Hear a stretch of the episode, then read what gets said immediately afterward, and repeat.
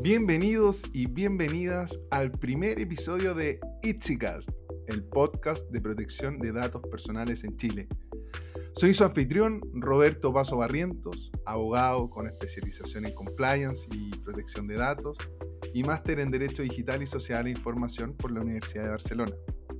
Hoy conversaremos en breve y bien simple un tema muy importante que afecta a todos los chilenos y chilenas, la nueva ley de protección de datos personales y el actual proyecto de ley que se discute sobre la materia.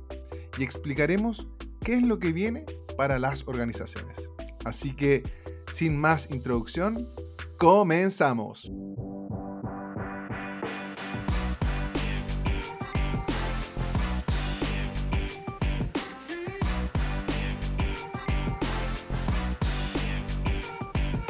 Vamos a aclarar unas cositas antes de entrar en tierra derecha y decirle, hacerles el resumen de esta nueva ley de protección de datos personales en Chile. Primero, eh, es muy importante decir que eh, estamos en un tercer trámite constitucional en el Senado. Hoy día este podcast se está grabando un domingo 14 de mayo. Feliz día a todas las mamás.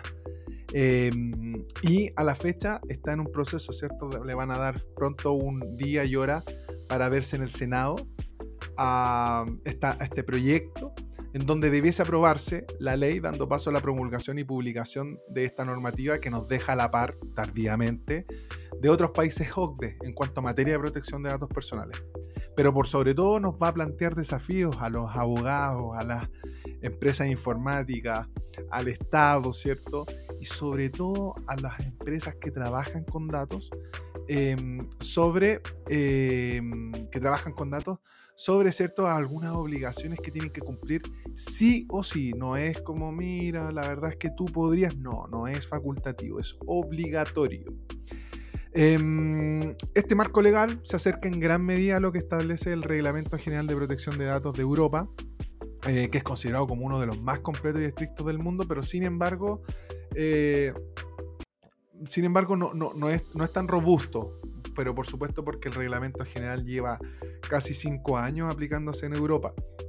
Y de, de ellos hemos aprendido mucho nosotros, lamentablemente, y esto como crítica personal, no sé, en Chile sale, con, sale, sale muy básica la ley de protección de datos, con algunas cositas de, actuales de, de la, de la normativa, pero eh, siento que no se han acogido muchas discusiones que se han generado con el tiempo y podríamos habernos ahorrado mucho tiempo, pero al final la Agencia Chilena de Protección de Datos, que se crea, eh, eh, se, crea junto con esta ley, va a ser la responsable de resolver estas situaciones. ¿ya? Em, eso, lo, lo primero, para entrar en tierra derecha y en definitiva a desgranar el choclo. ¿A quién protege esta, esta nueva ley? A personas naturales, que son los titulares de sus datos personales. ¿A quién afecta? A personas naturales y a personas jurídicas. Cuando digo afecta, es decir, a quienes obliga, a personas naturales y a personas jurídicas. Personas jurídicas que estén en el territorio nacional o que estén mandatadas fuera o dentro de Chile para tratar datos a nombre de otra empresa constituida en Chile. Eh, también a personas jurídicas que eh, correspondan a una institución extranjera con operaciones de tratamiento de datos personales destinadas a ofrecer bienes o servicios titulares que se encuentran en Chile. redes sociales, aquí caen las redes sociales. Eh, y por último, personas jurídicas que realicen un tratamiento de un responsable extranjero.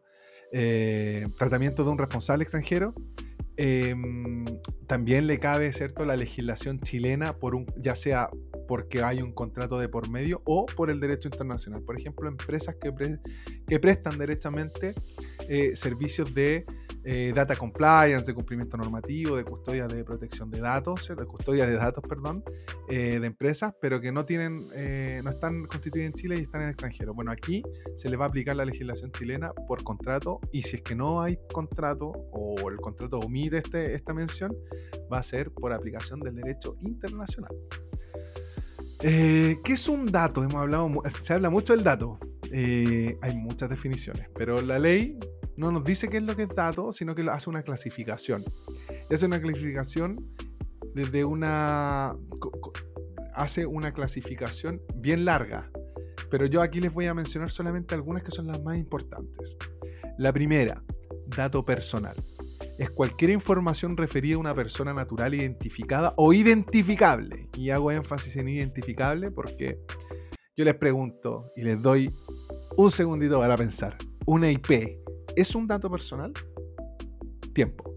En España se debatió esto y fue la Agencia Española de Protección de Datos la que salió a, la, eh, salió a esta discusión y resolvió y dijo, la IP sí es un dato personal porque justamente cumple con esta característica de identificabilidad, de este, este potencial identificación de la persona a la que corresponde este IP, sin tener que recurrir a, recursos, a mover recursos dispendiosos ni complejos. Una empresa de Internet que provee Internet puede saber eh, de quién, a quién le corresponde el IP en un día y una fecha, eh, en un día y hora, una hora determinada. Por otra parte, encontramos otra categoría que son los datos personales sensibles, que son informaciones sobre características físicas, morales, étnicas, raciales, políticas, gremiales, sexuales, biométricas, etcétera, etcétera, etcétera. Pero en definitiva y en general, todas aquellas ya que puedan generar una eventual discriminación arbitraria o aquellas que puedan traer eh, después de su tratamiento, o sea, con motivo de su tratamiento, eh, efectos negativos en la vida de la persona. Aquí encontramos subclasificaciones, que encontramos los datos sensibles relativos a la salud y perfil biológico humano y también los biométricos.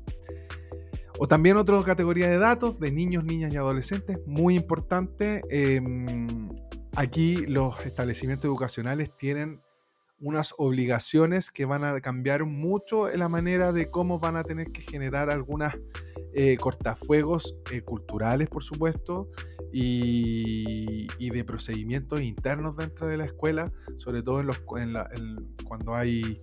Em, cuando hay bullying, cuando hay acosos, cuando hay temas complejos de convivencia escolar, eh, tienen una misión muy importante en la custodia de, esos, de esos datos personales otra subclasificación, otra clasificación, perdón, que encontramos de datos, los datos de geolocalización.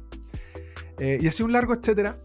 Em, pero aquí nos tenemos que quedar con los principales dos, eh, que son los datos personales, los datos personales sensibles, eh, y, perdón, no eran dos, eran tres, y los datos de niños, niñas y adolescentes, que son los principales. Ahora, con todo esto, este bombardeo de información, ¿tu empresa está preparada, para esta adaptación obligatoria? ¿Sabes cuántas bases de datos tienes? ¿Sabes qué tipo de datos pasan por tus formularios web, por tus bases de datos? ¿Tienes autorización para tratar esos datos? ¿Conoces la vida del dato personal dentro de tu empresa? Yo creo que esas son las preguntas fundamentales y las primeras que te tienes que hacer. Eh, esto es como un tip para que ustedes a futuro dentro de sus organizaciones puedan levantar estas inquietudes y sobre todo puedan resolverlas, pero siempre de la mano de profesionales. Y aquí en ITSI, consultora de protección de datos con sede en Barcelona, en Rosario, Argentina y en Santiago, eh, estamos dispuestos a ayudarlos y asesorarlos en lo que necesiten. Nos pueden visitar en www.itsi.io y zi.io. Itzy.io. Seguimos entonces, chiquillos. Eh, otra característica y otro elemento que va a agregar esta, esta, mm, esta nueva ley es que establece principios de tratamiento. Lo primero, establece licitud y lealtad. El principio de licitud y lealtad. Es decir, que el responsable debe probar que el tratamiento de datos es lícito. Principio de finalidad, es decir, que los datos a tratar tienen que tener un fin específico, explícito y lícito. No puedo usar un dato a un fin no informado ni acordado al momento de yo recoger esos datos. Hay unas excepciones, las vamos a comentar en otro capítulo cuando entremos ya a picar más fino todo lo que tiene que ver esta ley, sobre todo el tema de los principios y, y a la recolección del dato, que yo ahí les voy a entregar algunos consejos para empezar a hablar con el los desarrolladores de procesos internos y empezar a conversar. Otro principio es el principio de proporcionalidad, es decir, que voy a recolectar datos para un uso que resulte necesario, adecuado y pertinente en relación con el fin del tratamiento. Si yo te voy a enviar el mail marketing, necesito tu root. Ahí hay una. Ahí, ahí, por ejemplo, si yo te voy a enviar email marketing, yo no necesitaría tu root. Em, necesitaría solamente tu nombre, tu correo electrónico y punto. Entonces, a eso se refiere con este fin de proporcionalidad. Otro, em, otro principio, eh, el principio de calidad. El dato debe ser exacto, completo, actual y pertinente. Es decir, los procesos de actualización de datos dentro de tu empresa es fundamental. Principio de responsabilidad, y esto es muy importante y guárdenselo muy en el disco duro e interno y guárdenselo muy muy bien. Quien hace el tratamiento de datos es responsable del mismo. Es decir, la empresa tiene que tener un responsable de datos, de responsable del tratamiento del dato y es responsable de esa actividad. Es responsable ante la ley. Mucho ojo con eso. Así que si tienes una empresa más o menos grande, empieza a tratar de ver qué perfil es el que necesitas para eso. Nosotros en itsi.io te podemos ayudar a aquello. Principio de seguridad. Garantizar estándares adecuados de seguridad. No voy a tener un antivirus en, mi, un antivirus básico, beta y, con la versión trial que te sale la, alerta cada cinco días que tienes que pagar la suscripción. Eh, obviamente tienes que tener un, abanico de, estándares adecuados de seguridad para un tratamiento, para impedir los tratamientos no autorizados o ilícitos o evitar pérdidas y daños de los datos. Aquí se aplica la ISO 27001. Nosotros aquí también te podemos ayudar con eso principio de transparencia e información, muy importante. Tienes que tener las políticas de tratamiento de datos personales y prácticas de tratamiento siempre disponibles y públicas. Así que anda haciéndole agregar página a tu sitio web. Confidencialidad. Lo dice la misma palabra. Tienes que adoptar medidas y controles para resguardar la confidencialidad de los datos. No puedes dejar que todo el mundo y todos tus trabajadores o todos tus compañeros o todos tus colaboradores, como quieras llamarlos, accedan a las bases de datos. ¿Ok? Eh, eso tanto como por seguridad como por confidencialidad. Y eso también se hace patente en los contratos de trabajo que tienes eh, con tus trabajadores. También la ley, ¿qué es lo que hace? Saliendo un poco de los principios y pasando a otro tema. Establece bases de licitud del tratamiento del dato. La regla general es que ahora los datos, si yo tengo un dato o tengo una base de datos, cada uno de los datos que yo manejo tiene que haber sido adquirido previo consentimiento libre, informado, em, inequívoco y específico en cuanto a la finalidad o finalidades. Este consentimiento obviamente lo tiene que brindar el titular del dato personal. Y el responsable de tratamiento, que es la empresa, ¿cierto? a través de un responsable, un funcionario en, este, en esta labor, siempre debe probar que contó con el consentimiento. Y sin embargo hay algunas excepciones que también no, no viene al, al caso detallar acá, pero por ejemplo, si no, no, necesito un consentimiento libre, por ejemplo, si yo fuese un, una clínica o un hospital en este caso, en donde me juego la vida de un paciente que llega crítico, no le voy a estar diciendo que llene un formulario de a ver si puedo acceder a sus datos, puedo tratar los datos personales de biométricos de salud, por supuesto que no, ahí hay una excepción, pero se, las doy como ejemplo para que puedan comprender de mejor manera para hacia dónde apuntan estas excepciones. También existen y se establecen ciertos procedimientos administrativos de tutela a los derechos ARCO.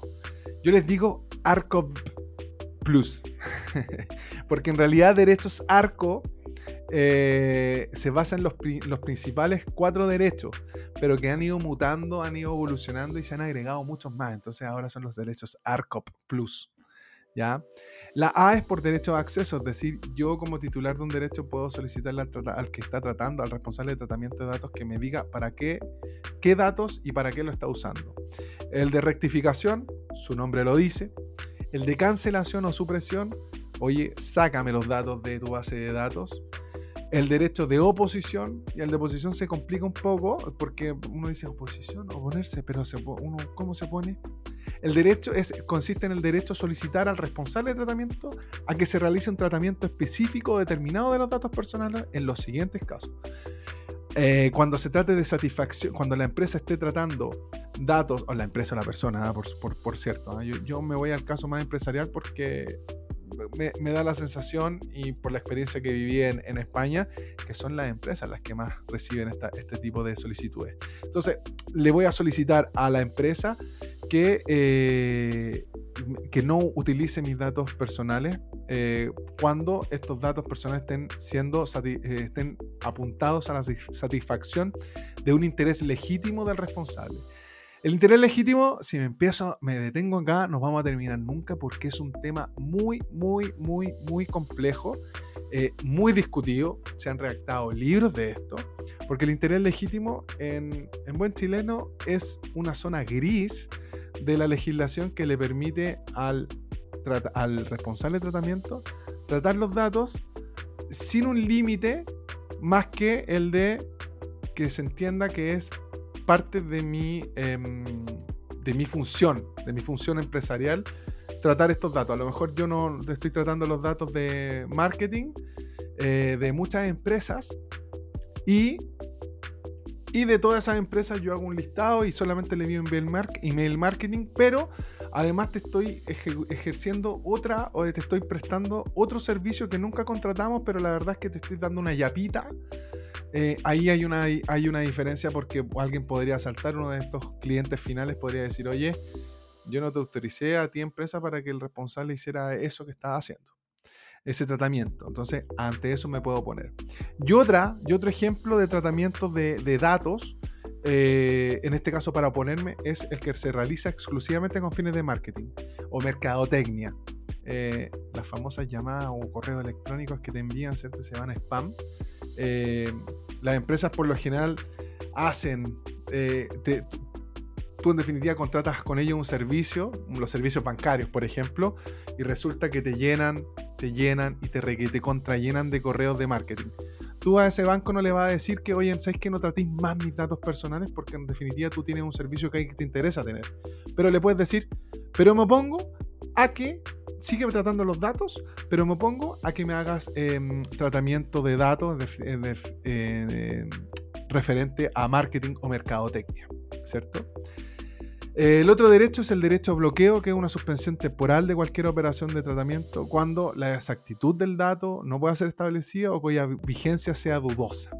Y también cuando eh, la operación de tratamiento se haga respecto em, de aquellos datos que no puedan ser no, no, no, no, quepa la supresión. ¿ya? Y el derecho de portabilidad, que su nombre lo dice, me llevo los datos, mis datos, que son míos de la empresa A a la empresa B. Ojo acá, la sesión este de llevarme la, mis datos de la empresa A a la empresa B no implica que la empresa A de por sí lo vaya a borrar o vaya a suprimir los datos. Yo tengo que decirle expresamente que las tiene que borrar, después obviamente de haber hecho la transferencia a la empresa B. Y aquí paramos en un punto muy importante porque se crea la Agencia de Protección de Datos en Chile, que es una corporación autónoma de derecho público, técnico, descentralizado, con personalidad jurídica propia y patrimonio propio, que fiscalizará el cumplimiento de la ley.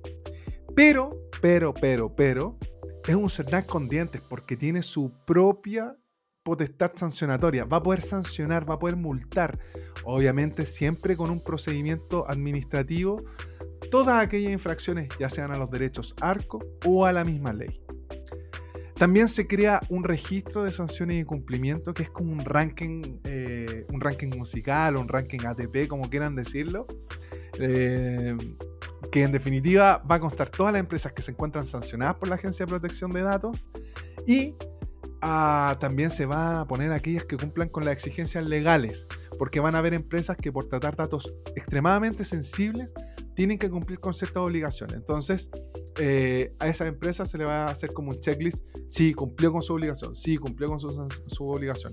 Además de tener un listado de aquellas que no cumplen o que han tenido más infracciones, incluso se va la misma ley el articulado de esta, eh, este registro nacional de sanciones y cumplimientos a la ley de protección de datos, establece que tiene que ir con detalle los incumplimientos que han realizado. Así que Ojo ahí, chicos, la cosa ya no es. Eh, aquí se pone más, más, más difícil, porque Em, obviamente el tema de reputación empresarial, sobre todo hoy en día en la sociedad, en este régimen de información que tenemos, es muy importante. Y se crean dos procedimientos nuevos, uno de tutela de derechos ARCO, es decir, que aquellas personas que sienten que no se les cumple el derecho o alguno de sus derechos de acceso, de rectificación, de cancelación, de portabilidad, pueden reclamar ante la Agencia de Protección de Datos para que ellos obliguen a las empresas a cumplir con los derechos exigidos.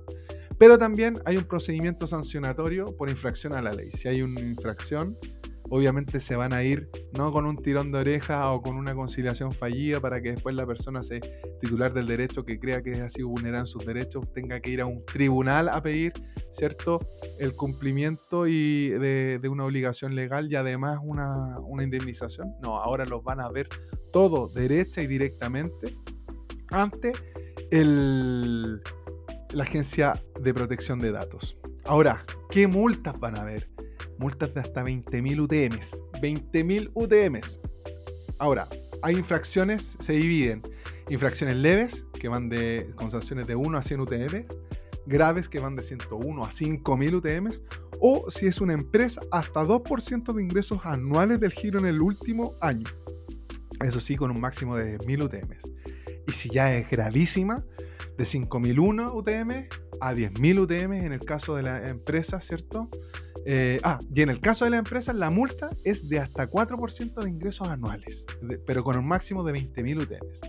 Si hay reincidencia, la multa se puede hasta triplicar. Eh, si es que no subsana el incumplimiento, porque una cosa es pagar la multa, pero ah, si no subsanas el incumplimiento, eh, te van a generar un recargo de 50% a la multa ya impuesta. Y aquí hay un tema de unas sanciones accesorias muy, muy, muy, muy importantes si realizas una reincidencia gravísima, te van a suspender la operación de tratamiento. Imagínense una empresa que trabaja con datos personales, con datos tratando, que le digan no puedes hacer tu actividad, realizar tu actividad por un cierto tiempo. Difícil. Y bueno, hay un catálogo de atenuantes y agravantes que con el tiempo y en los próximos episodios y según ustedes quieran y lo exijan, vamos a ir conversando y desgranándolo de a poquito. Las transferencias internacionales también, la ley va a, regular ¿cierto? la transferencia internacional de datos, porque hoy día con un simplemente poner un enter y enviar ya se envían bases de datos y se interconectan millones de bases de datos de ciudadanos chilenos en el extranjero. Eh, ya sea porque tengo WordPress, ya sea porque estoy con una consultora, perdón, con un software internacional de de mm, análisis de datos, todo eso se va a regular y la ley consagra a lo menos 12 mecanismos para hacer transferencias internacionales. Vamos a tener un capítulo especial de transferencia internacional de datos, vamos a traer especialistas y compañeros de itsi.io que trabajan en Barcelona hace años con este tipo de, de, mecanismos para explicar un poco en qué, en qué se basa. Ahora, mucho ojo con esto porque las organizaciones contratan servicios digitales con acceso a las bases de datos de las empresas y que este procesamiento en el extranjero puede incurrir en algunas sanciones. Así que mucho cuidado. Y por último, el Estado tiene una presunción de, la ley establece que el Estado tiene una presunción de derecho de licitud en el tratamiento de datos de los ciudadanos. Eso sí, cuando lo realice para cumplir funciones legales. ¿Ya? Eh, como les dije, eh, en raya para la suma, entre las principales novedades que trae este proyecto de ley Destacan la base de licitud del tratamiento de datos, el procedimiento administrativo de tutelas de los derechos ARCO o ARCOP Plus, la creación de la Agencia de Protección de Datos, el Registro Nacional de Sanciones y Cumplimiento y la posibilidad de imponer multas de hasta 20.000 UTMs. Además, el proyecto de ley aborda, como les había dicho, la transferencia de datos internacionales ah, muy recientemente y establece condiciones necesarias para poder transferir los datos personales a otros países. Nos falta mucho para parecernos a, Europa en cuanto al Reglamento General de Protección de Datos, pero vamos en buen camino, de algo sirve esto. Em, es muy importante que entender que la ley chilena y el proyecto de ley actual aún tienen un camino por recorrer para equipararse a, estructuras normativas más, eh, más estrictas y más robustas. Pero bueno, es parte del proceso y parte de crecer, ¿cierto? Normativamente. Así que vamos a tener mucho ojo cuando ya se creen todos estos, estos nuevos procedimientos y ya se eche a, correr la, la cadena de la bicicleta para ir viendo qué es lo que, mm, lo que nos va a ir guiando la Agencia Chilena de Protección de Datos con las circulares. Va a ser una verdadera servicio impuesto interno. Va a interpretar, vamos a tener que ir viendo los que somos consultores eh, en este sentido, qué es lo que nos va diciendo y cómo nos va a ir preparando eh, el piso, ¿cierto? Y la alfombra para seguir caminando por esta senda de la protección de datos en las empresas y organizaciones en general. Así que en los próximos capítulos vamos a profundizar sobre algunas de estas obligaciones, dándole algunos tips como siempre para que puedan identificar, em, sobre todo puedan identificar qué es lo que tienen que hacer en sus organizaciones eh, antes de empezar a hacer una adaptación profesional y como corresponde de esta nueva ley. Así que si tienen inquietudes sobre el cumplimiento normativo y protección de datos, pueden contactarnos en www.itsi.io. Muchas gracias por sintonizar este primer episodio y contamos con su presencia en un segundo capítulo que va a ser sobre cómo tienen que actuar las organizaciones ante una denuncia, ante un legítimo ejercicio de un derecho de uno de los clientes sobre los derechos ARCO. Así que lo esperamos muy cordialmente para una próxima vez. Estamos conversando pronto. Un abrazo y que tengan muy, muy buen día. Chao, chao, chao.